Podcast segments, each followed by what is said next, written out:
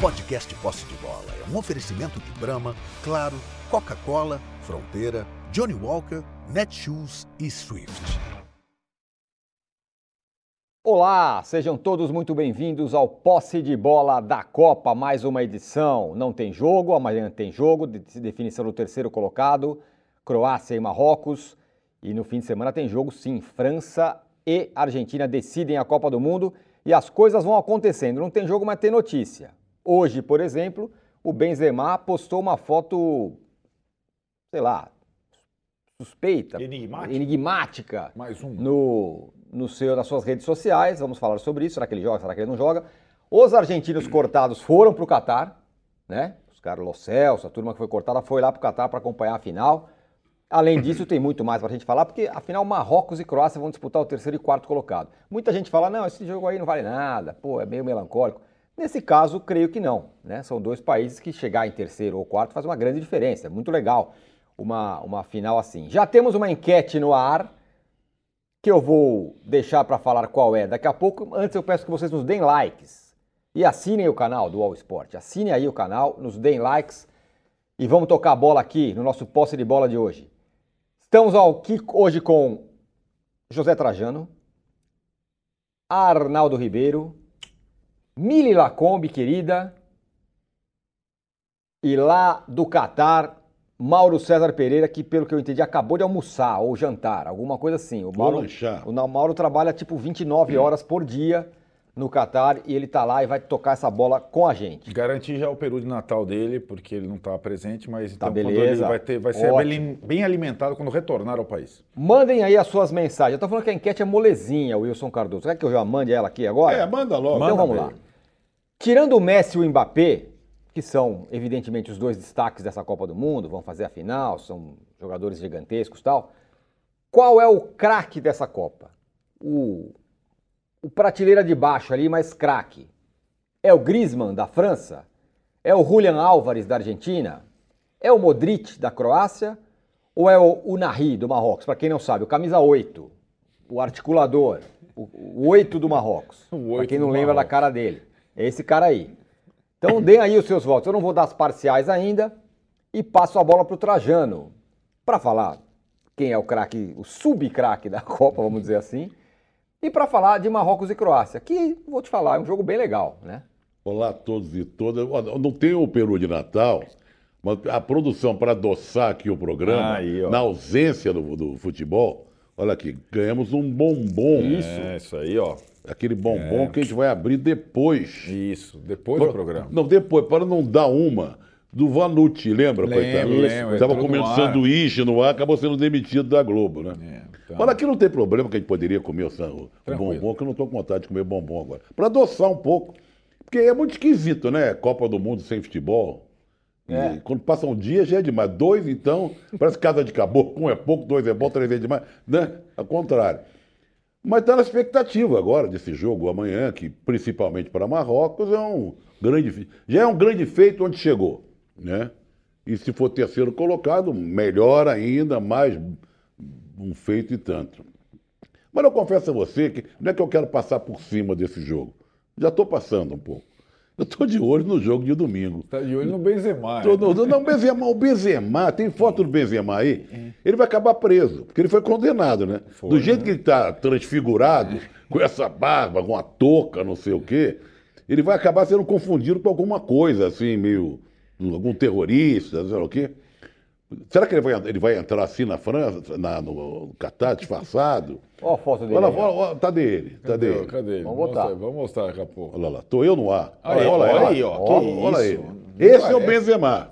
Seu carinho. Pelo menos dizem que é, que é. é ele, É, né? tá vendo? Dizem que é ele. foto ele entrar com aquele nariz do Groucho Marques, né? Sabe? Aquele que tem um óculos e o nariz. Tem uma, eu- a legenda é bem brasileira, né? Tô nem aí, né? Tipo. Né? É, não, foi a tradução, né? Tô nem Exato, aí. é, exato. Não, mas voltando, voltando à vaca fria, em relação ao jogo decisivo, ah, o estranhamento é essa quantidade de gente gripada na França, né? Também tem isso. Não é uma coisa meio esquisita. Aliás, a França é campe- pode ser campeã do mundo com time reserva, né? Porque é um tal de cortar, um tal de não poder jogar, um tal de ficar doente. Porque teve gente cortada. Konatê Kon- e Coman com e Varane, os três com um vírus. É, esse vírus. E o Tchouameni com dores no e quadril. dois já ficou o- o- no, no jogo anterior, Rabiot e o Pamecano não ficaram jogaram. de fora. Agora já treinaram. É. Né? Levante-se em conta que tem todos aqueles que foram cortados antes de chegar ao Catar e no próprio Catar. Né? Então é uma coisa meio esquisita. A seleção brasileira também teve um momento que esse tal vírus aí do Catar, a gente não sabe se é Covid, se é o que, que é, coisa meio estranha. Mas é, isso é um, é um- é um estranhamento em relação à, à França. E a Argentina treinou fechado hoje. Não, não, não, não, não- vi notícias, porque no dia anterior o, o Messi foi poupado, o Depou foi poupado, Di Maria. São jogadores que apresentaram probleminha. O Di Maria, probleminha não, um problemão, porque ficou fora. O Depou teve problemas, quase não jogou um jogo. E o, o Messi preocupou todo mundo, o mundo inteiro, os deuses do futebol, quando botou a mão aqui na coxa, na parte eh, posterior. Falei, Ih, só falta não jogar, né? Pelo contrário, botou aqui, mas saiu jogando e, e arrebentou. E São dias estranhos. O brasileiro está comemorando o Natal, os bares estão lotados, mas não de gente com camisa amarela, é, de gente já se despedindo, fazer aquele negócio de amigo oculto, amigo secreto, depende do lugar onde você está. É, o 13 terceiro, tem gente recebendo o peru de Natal. Está esse clima. Um clima completamente ao contrário do que se esperaria se o Brasil estivesse na final. Não está, fica desse jeito. Mas eu tô, tô querendo ver se a bola rolar. Eu tô um pouco angustiado, sabe? Para uma Copa do Mundo sem a bola rolar, você fica meio. Vou pro bombom já já. Muito bem, vou passar a bola para a Mili pelo seguinte, além da final, claro que está todo mundo esperando, a final no fim de semana, o jogo de amanhã, é, foi o que eu falei, a decisão de terceiro e quarto. Se fosse lá Alemanha e Brasil, a gente já está todo mundo meio baixo astral. Pô, esses caras tinham que estar na final. Mas por ser Croácia e sobretudo por ser Marrocos, fica legal, né? É, o que, qual o significado do- de, de você ter pela primeira vez um africano numa, sem- numa, numa, numa disputando No o pódio, terceiro no colocado- pódio, no né, pódio? Aí a seria possibilidade pódio, de né? pódio. É bastante coisa, né? É, gente, boa noite. Um prazer estar aqui de novo com vocês. É, eu acho que é, é um dos melhores, se não o melhor, a melhor disputa de terceiro lugar em anos recentes, assim, né? Em ciclos recentes. O Marrocos, se ficar em terceiro, é uma conquista imensa, né? É, aquela, é aquele jogo chato. Pode ter alguém que fique entre os quatro, mas não vai ganhar muita coisa. Vai, ser, vai perder o jogo, o último jogo, né? Agora, essa Copa tem uma coisa diferente nela, porque assim, essa sensação de que está acabando vem com uma certa melancolia, né? A Copa ainda está aí, mas a gente não tem jogo, e aí vai ter só mais dois jogos. Mas essa sensação vem também com o final do ano, nunca é assim, né? E é uma época mais melancólica mesmo. Então, junta tudo está acabando, né? Esses ciclos, o ciclo da Copa, esse ciclo de quatro anos também das nossas vidas, que foi, foi tão difícil, tanta gente foi embora, é, a gente perdeu tanto, a gente lutou tanto, sabe? Tem tudo isso assim potencializado, né? Esses finais. Mas uma vez eu li uma frase, não vou nem poder dar o crédito, mas não é meu. E o, o livro dizia assim: as coisas têm mais valor porque a gente sabe que elas estão acabando. Então, achei, acho que é isso, né? A gente começa de novo, a gente zera. A gente tem a chance de se revisitar, de reavaliar seleções, times, elencos, as nossas vidas, o que a gente passou, fazer um, né, um, um, uma análise e começar de novo. Então, é, tem uma melancolia, mas tem uma beleza. Tem uma. Isso que a Miri falou é interessante, mas tem aquela coisa de você. Eu não sei bem como é que é a frase, como é que se pergunta, como é que se diz. O que, que é melhor ou pior? Você ganhar o terceiro lugar ou perder o- a final? Não tem- Não tem um negócio É, meio assim? Tem que, porque quando você é medalha de bronze, você termina Você a competição ganhando, termina ganhando um É, jogo. isso. E A outro, Olimpíada tem o símbolo né, do terceiro lugar, que é a medalha de bronze. Então, né? é- Você, muita- muitas vezes você vê mais o, o medalhista de bronze comemorando no pódio do que o, o de prata, né? é, Muitas chorando. vezes Esporte acontece coletivo, sobretudo. É. né? O Robson da Silva fala que com o vírus a França vai com um catado para a final. Agora, Mauro, você, se não foi o primeiro, foi um dos primeiros caras a alertar sobre o que era a torcida do Marrocos e o que tinha, o que estava sendo a torcida entre aspas árabe, né? Considerando que o Marrocos é africano, mas é um país é, que tem a ver com os árabes. É, Como é que tá o negócio aí? A galera tá, tá, tá empolgada com. Os, os marroquinos estão empolgados com esse jogo? Ah, eu acho que deu uma desanimada. Na, na derrota para a França, era nítido no final que eles estavam bem decepcionados. Porque o jogo deu a sensação de que era possível ganhar da França, e era até possível empatar, pelo menos, né? Marrocos teve po- possibilidades eh, de gol, chances de gol. Foi bem corajosa a equipe, né? Buscar o resultado, buscar o empate. Acabou não aproveitando as chances que foram criadas. Aí o Moani entrou e, e fez o gol 40 segundos depois de pisar o gramado. É, ontem, por exemplo, hoje eu não vi não, mas ontem hoje, eu, hoje eu fiquei pouco na rua, mas ontem andei bastante por aqui e eu vi muitos marroquinos né, com a camisa e tal, então desfilando pelas ruas, mas deu uma desanimada. Eu acho que amanhã, na hora do jogo, eles vão torcer bastante, claro, vão, vão, vão se interessar pelo terceiro lugar, mas já no estádio, na hora, é, muitos choraram, assim, a decepção era bem clara, porque o jogo mostrou que, que dava para levar pelo menos a prorrogação, sabe? Então acho que isso isso abalou. Claro que no final teve aquela celebração toda, mas que os torcedores de Marrocos ficaram um tanto quanto frustrados, ficaram. Eu acho que é normal, né? Você percebe que está tão perto.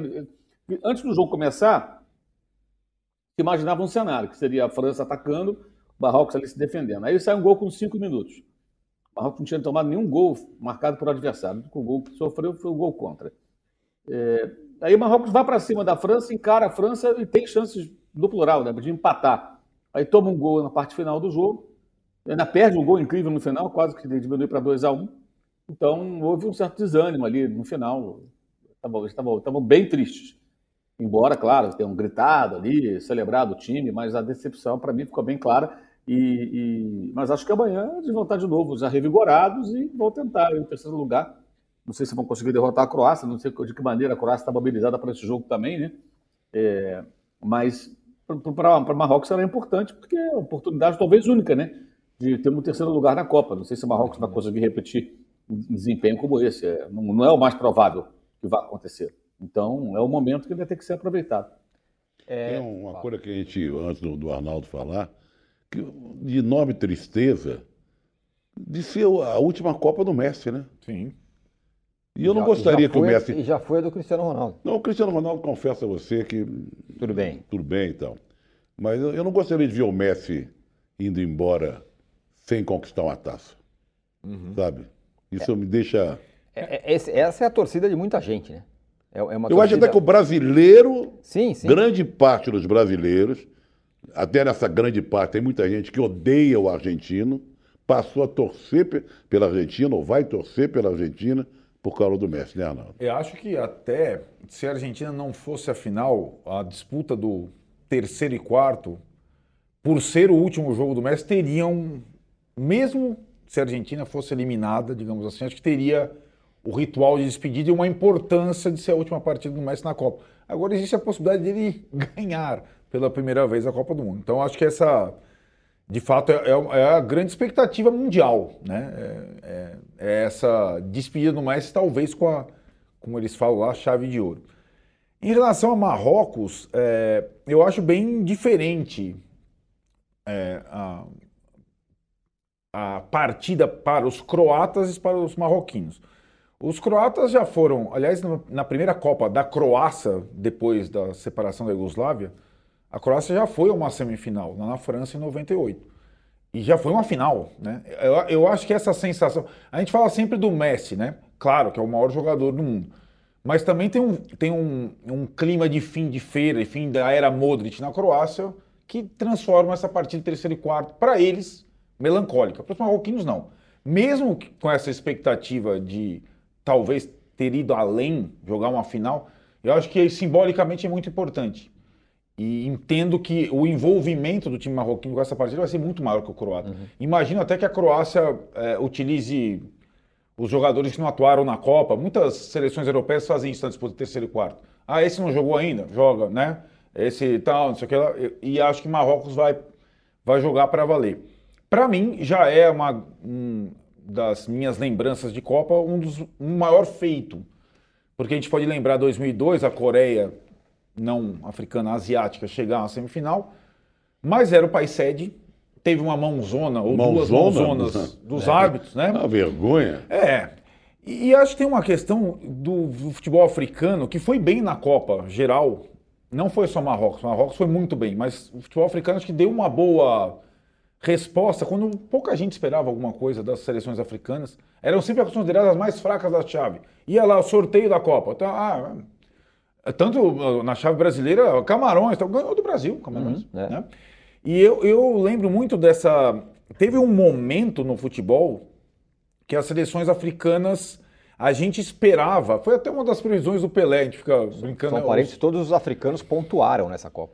Todos pontuaram, É. todos pontuaram. Mas teve aquele momento que foi assim: Camarões Com todo 90. respeito ao Pelé, as previsões dele. Era furadas, era Colômbia. Mas, mas, mas lembrando, Camarões fez história na Copa de 90. Né?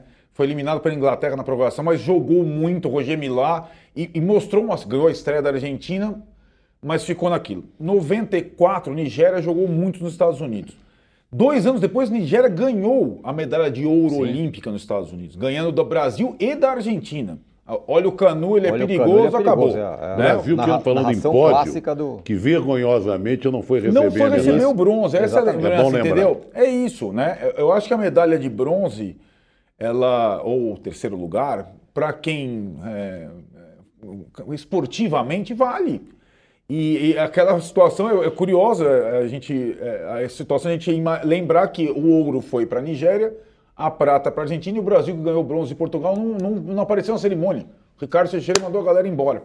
Foi medalha de bronze na Olimpíada. Depois o Brasil veio a vencer pela primeira vez no Maracanã contra o time D da Alemanha, mas venceu a medalha de ouro.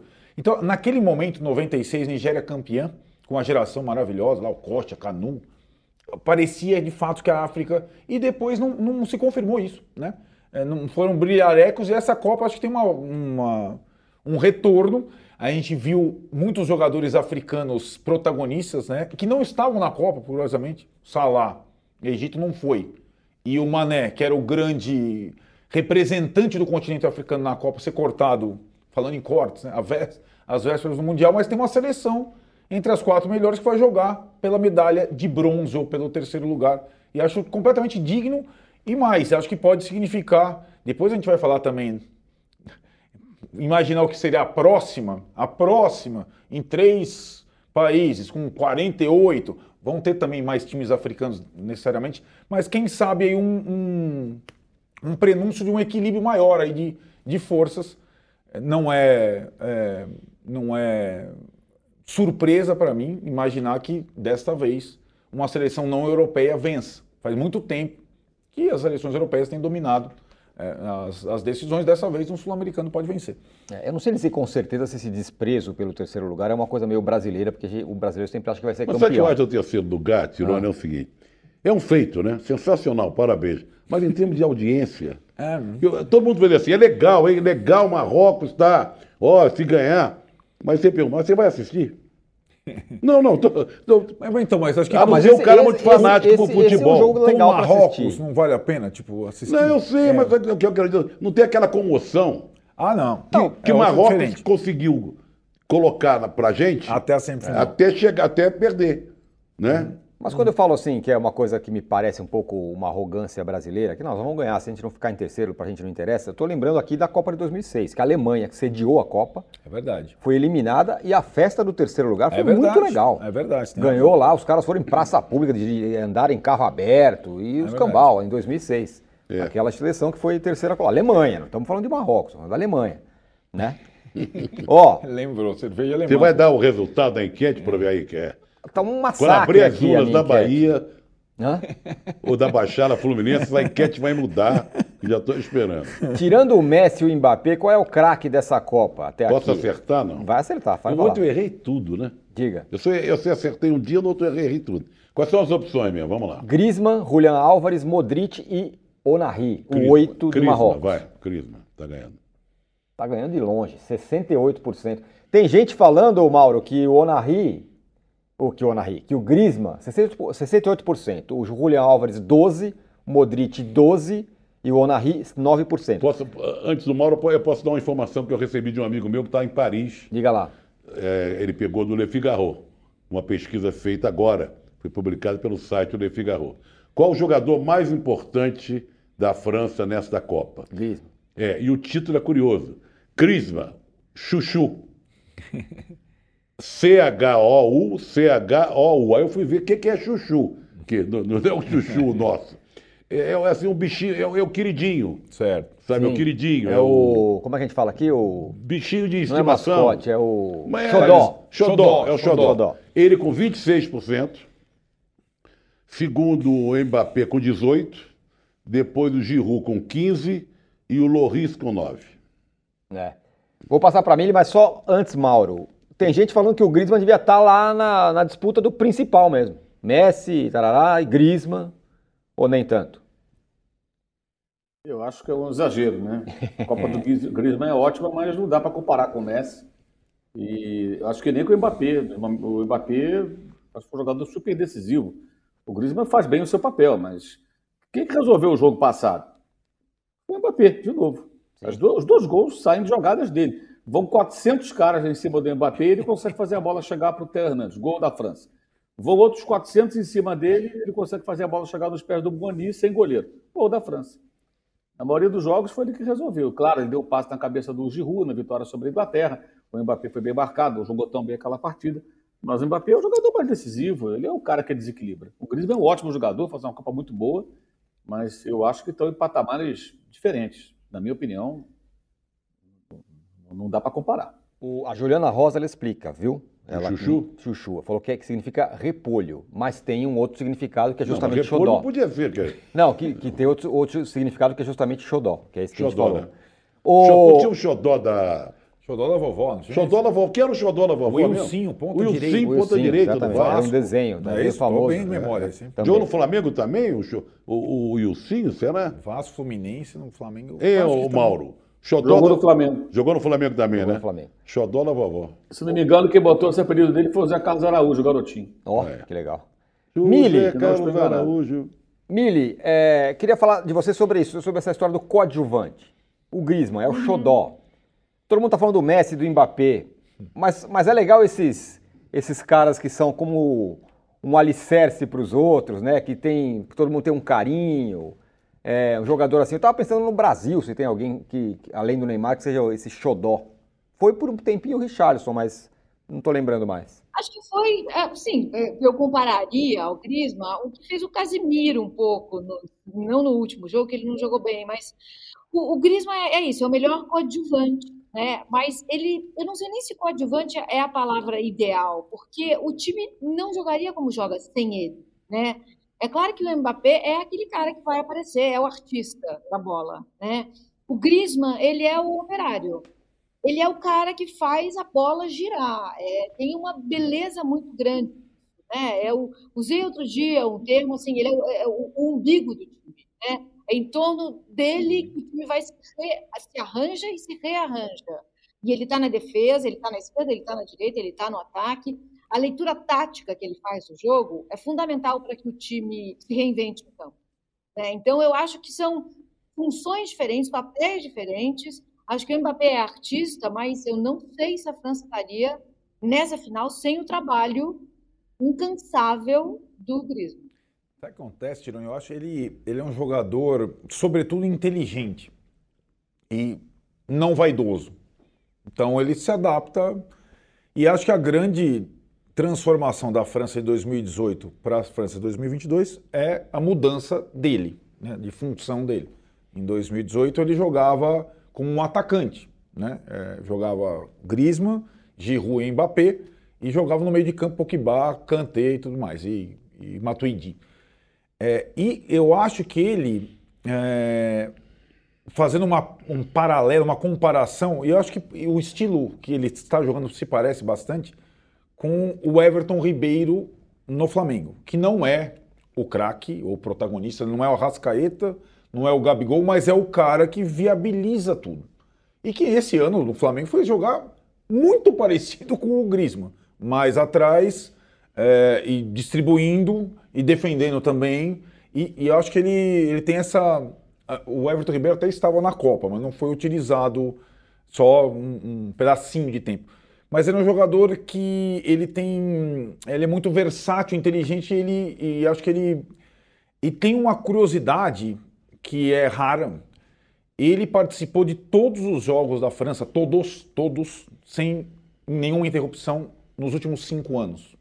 Então, em todos os jogos do, do período desse Champions, nos últimos cinco anos, ele esteve ou começando ou entrando. Nenhum outro jogador da França, nenhum goleiro, teve essa sequência, para você ver a importância que ele tem para o time. Né? Então, eu acho que ele. Eu, eu adoraria um coadjuvante desse no meu time, porque ele, ele faz de tudo um pouco, mesmo que ele não seja vai, um craque decisivo, mas acho que ele é o ponto de equilíbrio do time. Sim. E o restante da enquete? É Você só falou dele, né?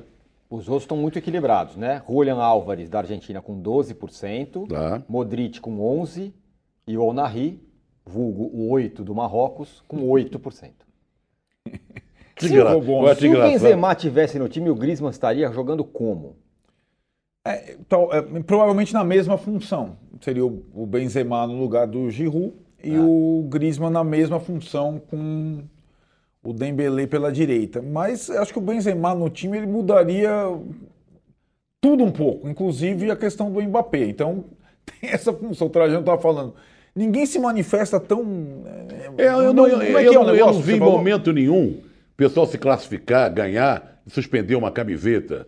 Eu- você, Benzema? Pra você, Benzema, ou então na coletiva, ó, Benze- quando perguntam no Benzema, ó, tô com saudade de você, pena assim que tá fora. Ou do Dembélé falou, não, isso é com o técnico. Mas podia botar uma frase a mais, né? É. Poxa, tá fazendo falta, mas quem decide é ele. Não, é sempre, tum, tem uma secura em relação... Não tem nem, o, não tem nem aquele, aquele protocolo, não, é um grande jogador. É. Nem isso, né? É verdade.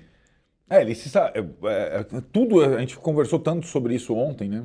Se é, possibilidade de voltar, se seria uma estratégia, o Juca imaginando que pudesse, tá tão seco e tão estranho que ele imaginando que pudesse ser uma estratégia.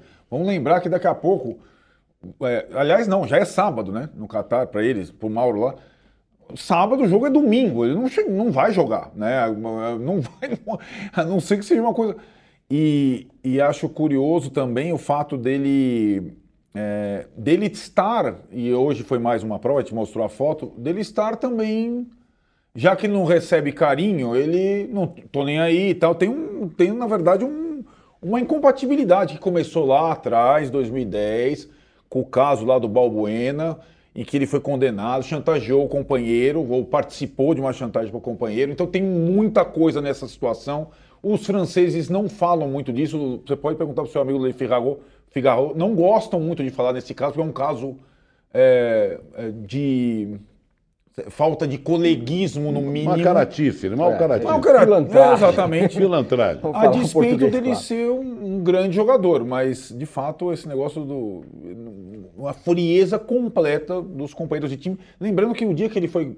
Não foi cortado, o dia que ele saiu da delegação, ele saiu às seis da manhã, meio às escondidas, sem se despedir dos companheiros lá no Catar. Ô, ô Mili, você que consegue enxergar esses personagens com um olhar muito legal, o, o, o, o, o, o Benzema, ele, é- ele, ele é o craque mais, é, sei lá, desprezado, não sei, vou dizer odiado, mas desprezado que, o que eu já vi. Né? É o cara é eleito o melhor do mundo outro dia, ninguém quer que o cara joga. Não tem um jogador que fala, não, eu que preciso dele.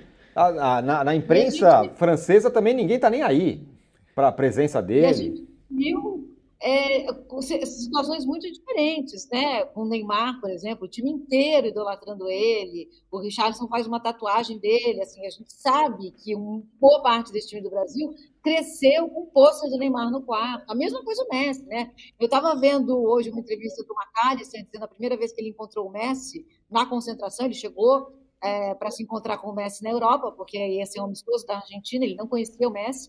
Mas o Messi era o ídolo dele, ele não conseguia falar, ele tremia e suava, dando a mão para o Messi com quem ele ia jogar, dali a dois dias. E, e na, e na França a gente não vê isso, né? Muito nenhum outro, assim, assim, o, o Benzema tinha alguma coisa na entrelinha que a gente não conseguiu saber, saberá eventualmente. A gente está especulando, né? O que pode ser. Mas não tem nem entre não, não tem ali na França, né? Parece uma coisa mais é, equilibrada, no sentido de não, de não haver essa é, deferência a alguém do elenco. A gente, tenho uma coisa que eu sinto tanto falta, porque, eu, eu, como você falou, é um personagem tão marcante nessa Copa, agora ainda ficou mais ainda, por conta da França estar na final e estar fora, da, da, da inquietude do, do repórter, né? Os franceses, eles não vão, já deu para perceber, eles não vão sair desse tom. Agora, muitos brasileiros conhecem muito bem o Benzema. Companheiros de time e tudo mais. Né? De personalidade, como é que é, como é que é a relação da seleção francesa. É claro que você ir atrás hoje do Vinícius Júnior, do Éder Militão e do Casemiro, eliminados da Copa, tal. mas o Marcelo, por exemplo, Marcelo tá lá jogando na Grécia, dando entrevista, viu o Benzema chegar no Real Madrid. Sabe, sabe me conte mais sobre esse, sobre esse sujeito. Mas você né? sabe, jogador tem um corporativismo. Não fala, né? É, é muito difícil. Passa pano. Mesmo se já, Mesmo que não, que não já tá. não esteja. Eu só queria levantar depois um assunto que não tem nada a ver com isso, que o Benzema é o jogador mais falado, que estando fora da Copa, no momento é o cara mais falado. Porque menos que o Messi e o Mbappé, claro, né? Que são os geniais. Dessa disputa entre sul-americanos e europeus. Porque eu, eu acredito o seguinte, que a Argentina representa muito mais o continente sul-americano que o Brasil. Eu acho que nós brasileiros não temos muito isso. A gente acha que se basta. Então, nesse confronto, quem está representando o continente sul-americano é a Argentina e, o continente está muito bem representado nesse aspecto. Eu acho que se fosse o Brasil, é o Brasil. Não sei, a sensação que eu tenho, o Brasil se isola, sabe, do continente sul-americano. O Brasil se basta. Seria o Brasil contra o, o europeu. Certo. Agora não, é o continente, que a Argentina é um representante sul-americano de verdade. Ô, Mauro, Isso é uma sensação que eu tenho. é uma boa, boa questão. É, ô, Mauro, tem não argentinos é, sul-americanos aí ainda torcendo, passeando? Você tem sentido alguma coisa? Ah, sempre tem um perdido ou outro aí, o cara que, sei lá, comprou passagem, reservou hotel para essa época, indep- independentemente da sua seleção. Sempre tem, né? A Copa dura um mês, né? Pouca gente fica o mês inteiro, alguns se programam para vir para a final, para semifinal, fase de grupos. Então você encontra um perdido ou outro, mas basicamente só tem argentino. Você vê mais argentino, francês são pouquíssimos, você vê um inglês ou outro aí meio perdido aí que ficou para ver essa reta final, os marroquinos. Já está bem diferente aqui a cidade, já tem muito menos gente, você percebe isso é, com, com- claramente. Agora, a Argentina não para de chegar, né? Tem argentino vindo para cá para a final, tem gente comprando passagens a preços ah, absurdos para vir para cá, para chegar amanhã, para chegar domingo, sei lá, para chegar antes do jogo, com sem ingresso, tá uma loucura. E eles continuam vindo para cá, mas é, você vai ver muito pouco. Brasileiro, não vejo quase ninguém mais. Praticamente ninguém. Camisa do Brasil, olha, ontem eu andei muito pelas ruas aqui e tal, fui no, no Museu Nacional e tal, vi brasileiros, mas ninguém com a camisa do Brasil. Até vi brasileiros que passei por pessoas que falavam português, você vê que é brasileiro, mas camisa do Brasil não vi ninguém. Ninguém, ninguém. Vi camisa do Corinthians ontem, vi do Flamengo hoje, vi do Palmeiras hoje, mas não, não vi não vi ninguém com a camisa da seleção brasileira. E esse sentimento continental que o Trajano está falando? Eu achei boa essa, essa tese. Aqui, assim, não, não consigo perceber esse tipo de coisa, sabe? Eu, assim, o que eu percebo é o seguinte: os argentinos estão aqui, estão em grande número, é, estão devotos do Messi e acreditando muito que, que dessa vez vai. Se não, não acontecer, vai ser uma decepção muito grande, porque há, há um, não diria que é um otimismo, há uma fé muito grande de que a Argentina vai conseguir finalmente ganhar uma Copa do Mundo novamente. E, e caso seja como 2014, acho que vai ser uma, uma imensa frustração, né? E vai jogar em casa de novo, porque francês quase não tem francês aqui, né? Pouquíssimos. Como as seleções europeias, tirando a, a Inglaterra, não mandaram quase torcedor nenhum para cá, não vieram para cá. Então vai jogar em casa de novo. A Argentina vai jogar com, com, com grande maioria é, da, da, da torcida a seu favor.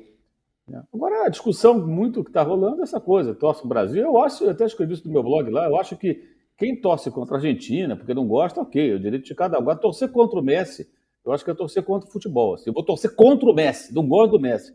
Quem não gosta do Messi não gosta de futebol. Isso para mim é muito claro. Porque se não gostar de um time, de uma seleção, sei lá, ok.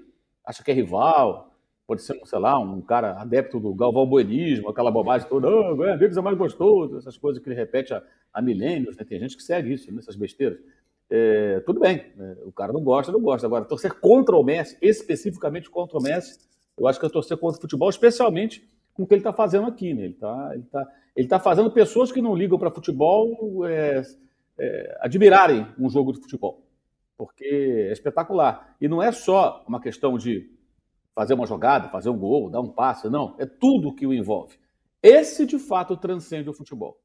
Uhum. Esse sim. Aquele outro Esse... lá que o Tite falou que transcende, não transcende coisa Não transcende nada. não sei quando fala aquelas bobagens que ele fala, né? Fala cada coisa que eu vou te contar. Mas ali, o ali, transcende ali o futebol. transcende tá a compreensão, né? É, é, ele está maradoneando aqui, embora chegar no nível de Maradona nesse aspecto, eu acho que é impossível para qualquer ser humano, na minha opinião. Ô, Mili, é, duas coisas. Em, é, vou te passar ah. em cima do que o Mauro falou, mas claro, você pode falar sobre o que você quiser. É, Duas coisas, esse negócio de torcer contra o Messi é torcer contra o futebol. Além de ser um gênio, sei lá, acho que eu, talvez o melhor jogador que eu já vi jogar, eu, na minha geração, é... tem o fato de que ele não é uma figura é...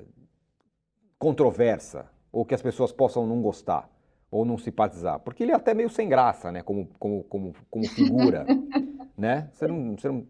O Benzema, é. o Benzema é um cara que as pessoas podem... O Mbappé que é o grande rival dele, é um cara que é, que é mais. Você pode falar, pô, é antipático, é arrogante, é maluco, sei lá o quê. O Messi nem isso. Esse é um ponto. E o outro é esse que o Trajano falou, sobre a torcida continental para a Argentina.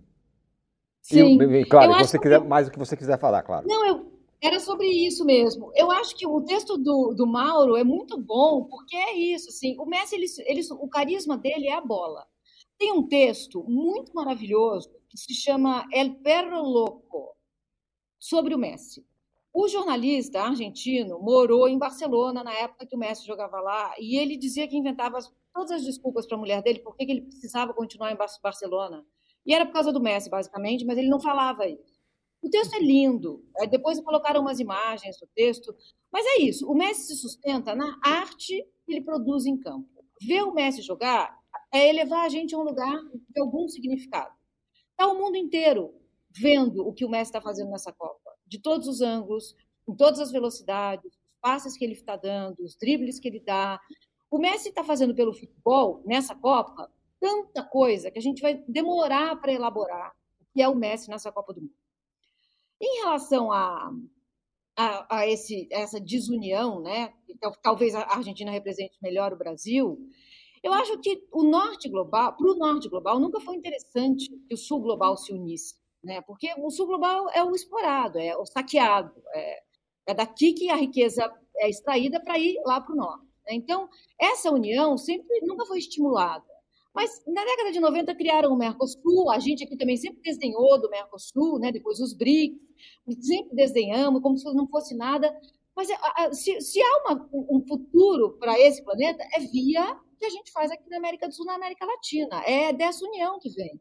E esse galvão buenismo que o Mauro falou, eu acho que ele, ele, ele é tão prejudicial porque somos, enquanto continente, enquanto sul do continente, ah, eles fazem catimba, o Corinthians é Brasil na Libertadores. Não, não é. O Palmeirense nunca vai achar que o Corinthians é Brasil na Libertadores e vice-versa.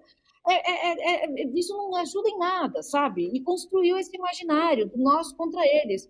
Outro dia, um amigo meu, Sebastião Gadea, um roteirista, falou assim: nós somos os sonhos, os sonhos abertos da América Latina. E, é, é, fazendo uma referência às veias abertas da América Latina, o maravilhoso livro do Eduardo Galeano. Né? É isso, nós somos os sonhos abertos, nos pés de Messi da Argentina, existem, vivem os sonhos abertos da América Latina hoje. Eu acho que as coisas, é, a minha visão, as coisas meio que se confundem. É, Messi é, e a representatividade argentina do continente nesse momento, ou extracontinente, né? porque, como o Mauro diz, é, ele é um esse ídolo global, né? A, a, devoção ao Messi no resto do mundo, lá no Catar, em outros lugares, ela é impressionante. Eu estava imaginando aqui, é porque a gente não viveu, eu e você, né, Tirone, a geração Pelé, a gente não viu o Pelé jogar. É, mas os dois maiores jogadores da nossa geração são argentinos: Maradona e Messi. E, e a gente é, vê Copa do Mundo é, sob a ótica de Maradona e Messi há muito tempo. Eu comecei a acompanhar a Copa em 78. Na Argentina, a Argentina campeão. Maradona não estava, mas era uma discussão, né? Era, ah, como não colocar o menino Menotti foi tal. E a partir de 82 ele presente. Só duas Copas não tiveram de lá para cá nem Maradona nem Messi. 98 e 2002. Então é uma, é uma trajetória gigante. Lá não teve uma passagem de bastão imediata, aliás, é, tem a curiosidade da Copa em que eles conviveram um como treinador e outro como jogador. Agora tem essa outra conotação, a morte do Maradona e ele no seu. Messi no seu auge numa Copa do Mundo. Mas a nossa geração de brasileiros, é, é essa coisa de torcer contra a Argentina, como torcer contra Maradona e Messi? Isso acompanha a gente desde, desde 82. É uma coisa. É, é, eles são muito grandes. Eles são. É, claro que o Brasil tem enormes jogadores nesse período, grandes jogadores. Romário, Ronaldo, mas não desta forma, né? não, não desse, de, dessa constância, dessa situação toda.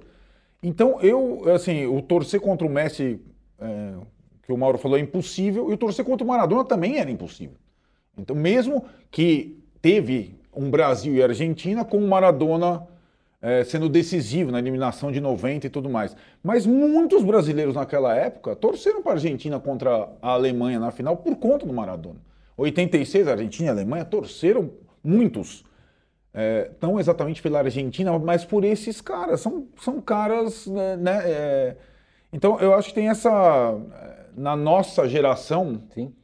os dois maiores jogadores de seleção que a gente viu for, são argentinos.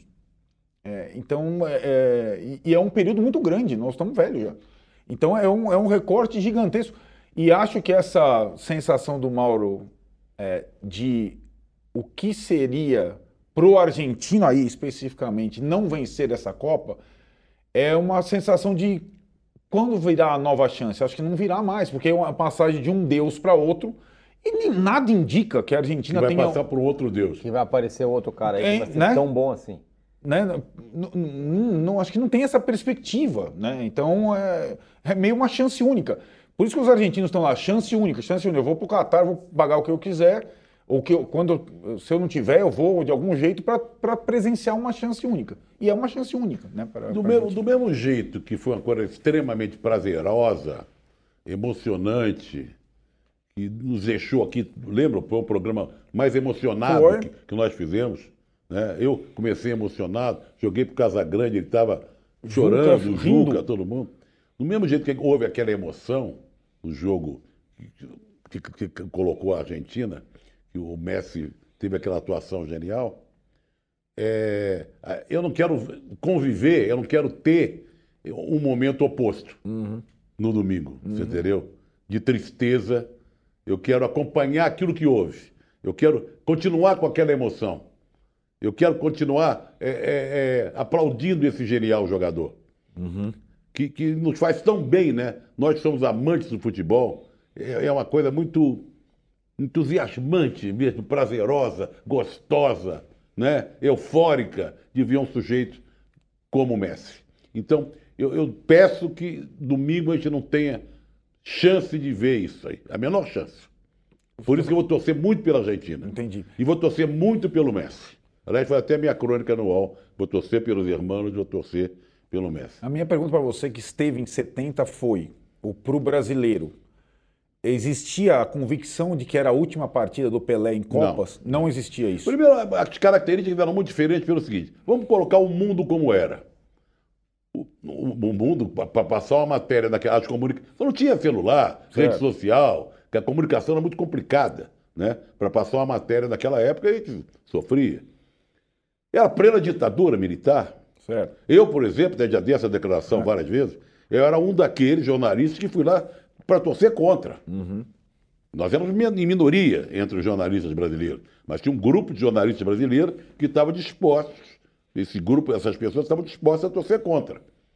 Achavam que o governo brasileiro iria se aproveitar do de uma vitória, do, do, do, tricampeonato, essa coisa toda. Conto até com detalhes. Uhum. Que depois que o Brasil empatou o jogo contra a Tchecoslováquia, esse grupo que estava rosnando para a seleção brasileira por causa da ditadura, o que podia representar aquilo, começou a se abraçar e gritar Brasil e chorar de emoção. tipo, sabe, foi um, foi um negócio muito louco o povo ter vivido esse, esse momento, sabe? Como a gente, uhum. sabe, o futebol se transformou essa, rapidamente. Essa né? E, e, um olhava para a cara do outro, é. tipo assim, que, nem, nem olhando o outro que é um traidor, você falou que ia torcer contra, como é, é que tá. Não! Houve uma solidariedade, sabe, uma catarse ali. E dali em diante torcemos a favor. E você até pega relato de gente que estava presa aqui no Brasil, nos presídios, gente que foi torturada, gente nas prisões da ditadura, que estavam dispostas, de pessoa que ganhou um rádiozinho para ouvir, sei lá o que e tal, e começou a curtir a vitória brasileira. Então são situações bem diferentes. Claro. Né? Então, a gente não tinha consciência que o Pelé. O Pelé tinha idade para continuar. É. Ele não quis. Talvez em 74 ele não fosse mais o mesmo. Mas ele teria idade para continuar. Certo, não tinha a sensação, essa é a última partida do Pelé em Tinha Copa uma do- sensação que ele queria dar uma resposta. Certo. Por em 62 não ter terminado, ter jogado menos, né? Em 66 se machucou e o Brasil foi eliminado. Então ele, Pelé foi brilhante na Copa em 58. A revelação, jovem, 17 anos. Em 62 ele começou muito bem, mas se machucou, entrou Amarildo no lugar dele. Então ele não, não jogou todas as partidas. Aí vem 66, o Brasil péssimo, e além de ser péssimo, ele sai machucado. Uma cena horrível de ver ele É. sendo carregado pelo Dr. Wilton Gomes e pelo Mário Américo. Aí o que, que era a expectativa? Em 70 ele se preparou para dar uma resposta para ele mesmo, para mostrar para o mundo que era o maior jogador do mundo e para ele. E ele, não precisa dizer, todo mundo. é, as imagens estão aí, não só do que ele fez, do que ele não fez e tentou fazer, né? Sensacional. É, por falar em coisas que a gente gosta, a gente mudou a enquete aqui para falar quem você, quem vence a decisão do terceiro lugar na Copa. Evidentemente a simpatia toda para Marrocos. Deve estar 80% para 84% Olha, quase que eu acertei. e 16% para a Croácia. Os croacianos, como diria Mendonça, não estão com nada. É. O Mauro, essa história aí do, da- do Messi, que, e também sobre a final, do- ser a última final, e que a gente fica meio com uma, uma saudade já e não quer que, que- que acabe. É, do outro lado tem o Mbappé. Essa sensação não é para o Mbappé, porque o Mbappé a gente não sabe onde ele vai chegar na carreira, porém dá para imaginar que ele tem mais, sei lá, duas, três Copas pela frente. Ele pode ser um jogador, já, já está sendo, mas ele pode, ao fim da sua trajetória, ser um jogador tão monstruoso quanto, ou parecido, ou enfim. O Mbappé faz 24 anos, dois dias depois da final, né? Terça-feira. Ele faz 24 anos de idade. Só o registro, né? O Pelé, na Copa de 74, ele tinha 33 anos. O Messi tem 35 hoje. É. Só para imaginar, o Pelé, É. em tese, né? Com 33, talvez pudesse jogar. O Messi está com 35, está jogando absurdamente, né?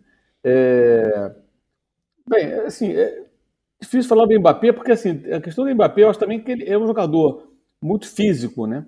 Então, é normal que agora que ele é muito jovem, ele tenha toda essa explosão e tal. Mas vai chegar uma faixa da idade dele que eu acho que ele vai ter que começar a adequar seu jogo a um momento que ele não vai ter tanta explosão, né? Porque ele é muito técnico, tem habilidade, mas a força física dele, da velocidade arrancada, como ele consegue romper no meio dos adversários, é, evidentemente em algum momento ele vai perder, mas como ele é um jogador muito acima da média, eu acho que ele pode, pode aprimorar o jogo dele, ele pode diversificar o jogo dele pouco a pouco e ir amadurecendo né, também. É, outra coisa que eu queria falar rapidamente aqui sobre o Scaloni. O Scaloni já treinou de novo hoje três sistemas diferentes para domingo, com linha de 5, com linha de 4, com Molina de lateral ou com Montiel. Com Montiel é mais marcador. Meu palpite joga Montiel, é o lado do Mbappé, né? E tentando ver a melhor forma também de parar o Mbappé, né? Que é o desafio dele e o desafio do Deschamps. Um tem que tentar minimizar os estragos que o Messi possa causar e a mesma coisa vale para o Mbappé do outro lado. E o técnico argentino de novo fazendo aí várias experiências com diferentes formações e também diferentes jogadores, com o Di Maria, sem Di Maria. Eu acho que o Di Maria não vai jogar, eu acho que vai ficar no banco, é, para esse jogo de domingo, para essa final de domingo. O que é interessante, né? Porque segue aí uma, uma linha de trabalho em que ele mudou a seleção da Argentina em todos os jogos, seja porque foi um fiasco a estreia, né? Mudou cinco jogadores, meio time, ou adequando aos adversários, mudando inclusive o sistema de jogo, fazendo várias coisas que, que o Brasil, por exemplo, não, não fez, o Tite não fez. E para a final também. Seria muito natural, né? Assim como, tá? repete o time que jogou contra a Croácia. Mas não é a Croácia, é a França, é diferente. A Croácia não tem bons atacantes, tem um ótimo meio-campo. A França tem um atacante espetacular, né? Além de ter um centroavante que é alto, é perigoso, e fez gol dessa vez na Copa, que é o Giroud. E tem um Griezmann no meio-campo, mas não tem aquela, aque- aquela característica dos caras que tocam a bola e tudo mais. Então é outro jogo, outro adversário, e assim age um técnico de futebol, penso eu, né? Ele vai tentar adequando o time dele de acordo com o adversário, com aquilo que ele tem que tentar evitar e o que ele pode explorar em termos de deficiências do, do de quem está do outro lado do campo. Perfeito. Esse é um bom ponto para a gente tratar no nosso poste de bola de domingo, que vai ser às quatro da tarde e vai ter duas horas. É, a importância dos treinadores que hum. chegaram à final, que se aproximaram da final, como isso foi muito importante. O cara mudar, como o Mauro acaba de trazer a informação, mudou o jeito de jogar, treinou de várias maneiras o Scaloni. Será que algum acho deles é um vai bom... ligar para o Tite para perguntar? Para perguntar, coisa? pois é. Não, acho que não. É um bom vez. tema é, né? para a gente. O Arnaldo, tem uma outra questão que é fora de Copa, mas nem tanto, porque foi anunciado lá na Copa, a mudança do Mundial de Clubes. Hum. Agora de 4 em 4 anos, com 32 clubes, é isso? Que agora não, daqui a dois anos. Daqui né? a dois anos. 2015, é. né? Isso. 2025. 2025. O próximo será daqui a pouco, em fevereiro, exatamente. em Marrocos, nessa, nesse formato atual. Flamengo, Real Madrid, time da casa, campeão da Ásia, campeão o campeão da, da CONCACAF agora é norte-americano, não é mexicano, não teremos mexicano no Mundial. Ah, parei. Fala, então não tem, né? Futebol, é, Mundial de clube sem, sem mexicano. time do México, eu não parei, eu não vou ver mais. Exato. Mas é, é, é a tendência da, da amplificação que, o, que a FIFA está fazendo, né? Copa do Mundo com 48, Mundial de clubes com 32. Lembra a Arena na época da ditadura, onde a Arena vai mal, o time no Nacional. 1979, FIFA, é, né? A FIFA está aquele... repetindo isso aí. E aí, né, Tiro? É, claro que as, as cifras interessam, evidentemente. Quanto mais, mais dinheiro, melhor para a FIFA. Agora, tem, tem que combinar com os, com os clubes europeus, porque essa, esse movimento todo, tanto de seleção, de amplificação de Copa do Mundo, quanto de Mundial, com 32 times, cara, os, os clubes europeus. Essa, essa disputa, ela está ainda velada.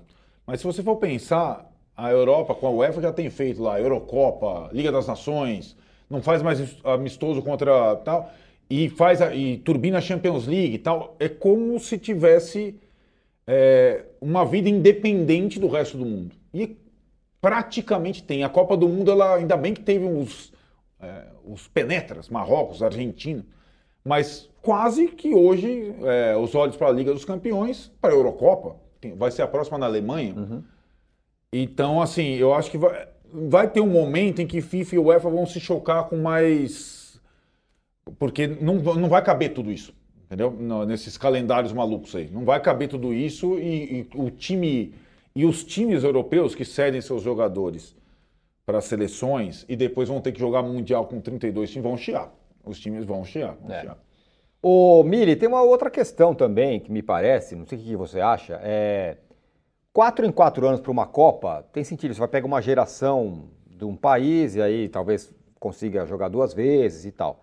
Agora, um time de futebol, sobretudo na América do Sul, uma boa, um bom quatro anos depois, um bom ciclo, como é que é a palavra da moda, de um time de futebol aqui no Brasil, dura quanto tempo? O Flamengo agora e o Palmeiras estão durando mais, porque tem muito mais dinheiro, são muito mais organizados, estão aí há vai, 10 anos é, tomando conta do futebol brasileiro. Mas o ciclo de um, de um clube, um bom momento de um clube aqui no Brasil e na América do Sul é o quê? É. Quatro uhum. anos? Três anos? Muitas vezes? Vai ter time que vai ser muito bom e que na hora H não vai estar. Tá. tá multado, Mili. É, desculpa, gente. É uma lógica de Copa para times, né? E não funciona assim. A impressão que eu tenho é que esse Mundial de Clubes ele era muito mais emocionante quando é na década de quando, quando o Flamengo ganhou, quando o São Paulo ganhou, lá atrás, a gente está falando década de 80. Era uma emoção sem fim. Hoje é uma coisa, até porque a gente não consegue mais ganhar, né? E, no, e nesse novo formato aí, que acho que vai ficar mais difícil ainda, aqui pra gente vai perdendo em autenticidade, vai perdendo em emoção, vai perdendo em, em paixão, em pulsão de vida. E e, e vai virar uma outra, uma, uma lógica de Copa para time. Assim, eu posso estar muito enganada.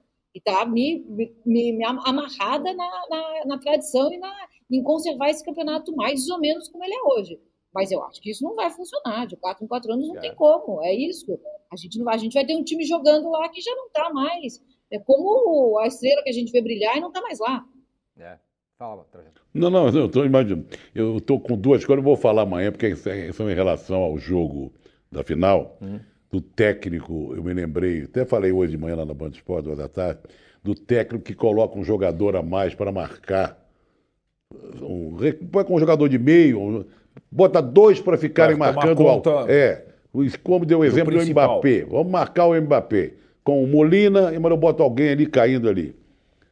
E, mas amanhã eu conto o detalhe. Me lembro do Gerson colocado pelo Flávio Costa para fazer uma- marcar o Garrincha junto com o Jordan. O que, que aconteceu? Era o Garrincha? Muito bem. é, Nós vamos para um rápido intervalo. É, o Mauro, se ele quiser falar do Mundial de Clubes, ele fala na volta, porque aí a gente vai ter o gatão de ouro, o ratão de bronze. Uma rodada para cada um. E o imperdível de amanhã, claro, que é o jogo é, do terceiro lugar. Então não saia daí, já voltamos. Nos deem likes e assinem o canal Wall Sport. Já voltamos.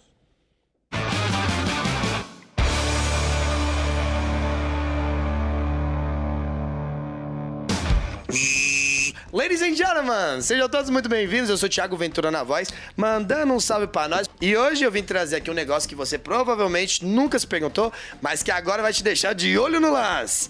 Quais lances o seu DNA te ajuda a descobrir? Escalamos um time verdadeiro que gosta de fofoca, de corneta, pra gente poder bater esse papo de DNA torcedor. Pode ter que falar a verdade? eu acabei de descobrir com essa informação que tá faltando da genérica que eu tenho tendência à ansiedade, porque eu tô aqui com um negócio aqui no meu corpo.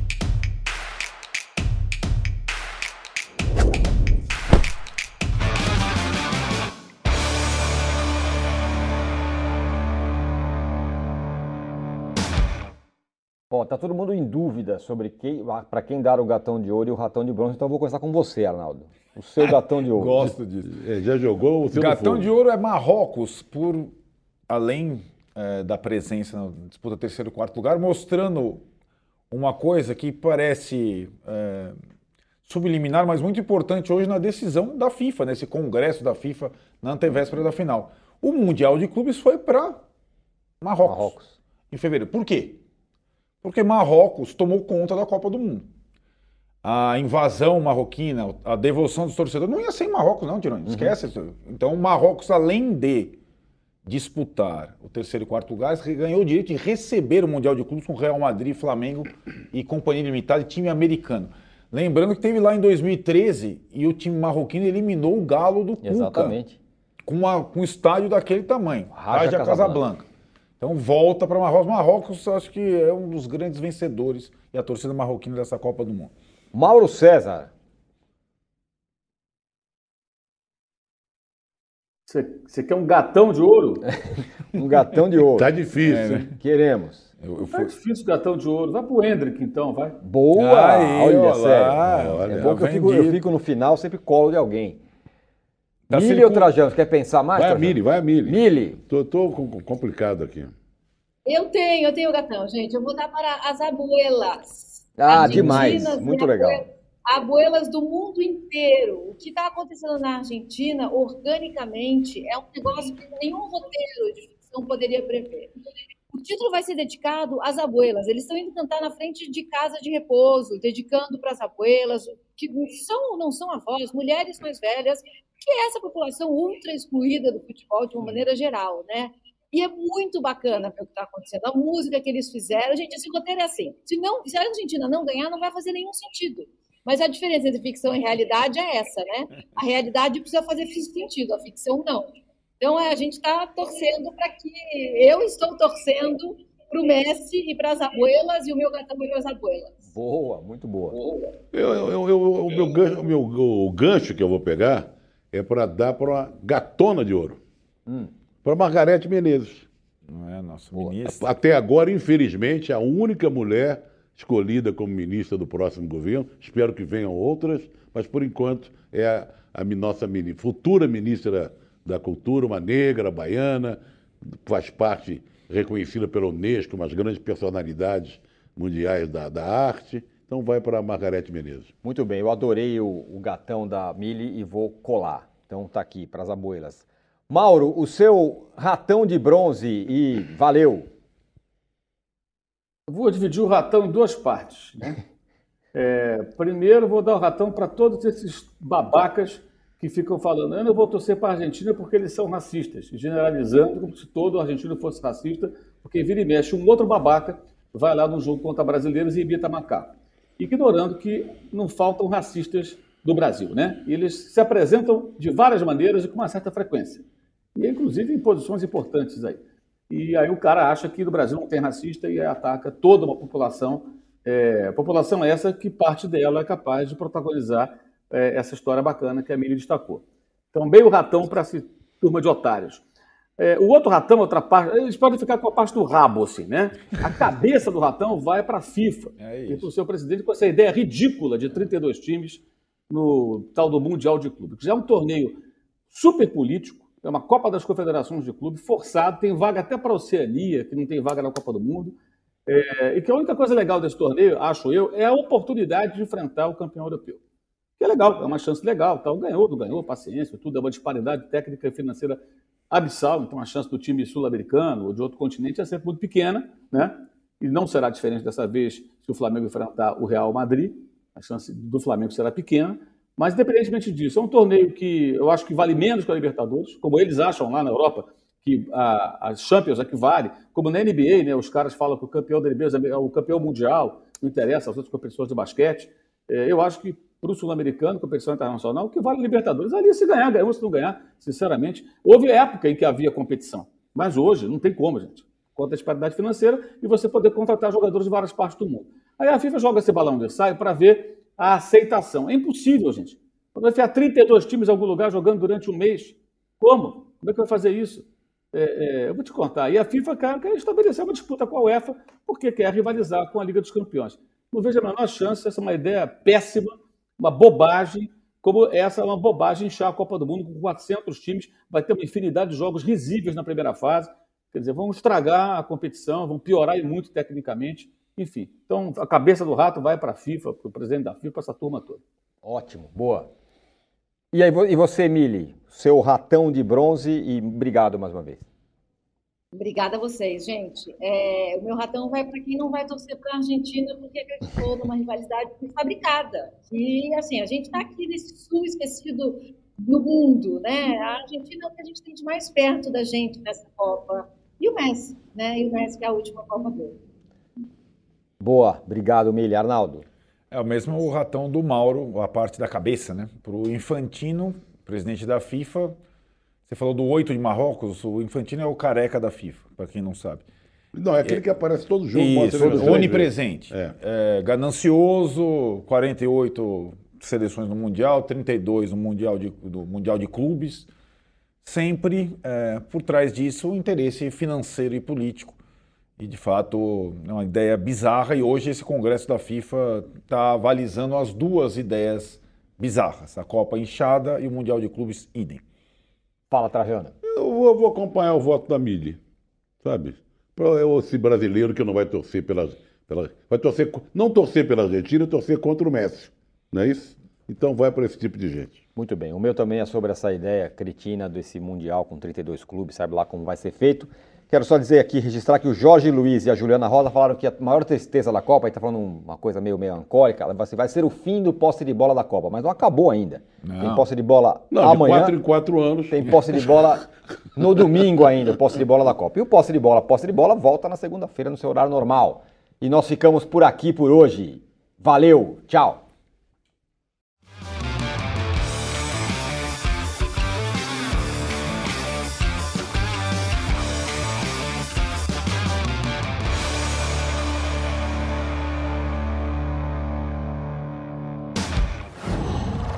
whoa.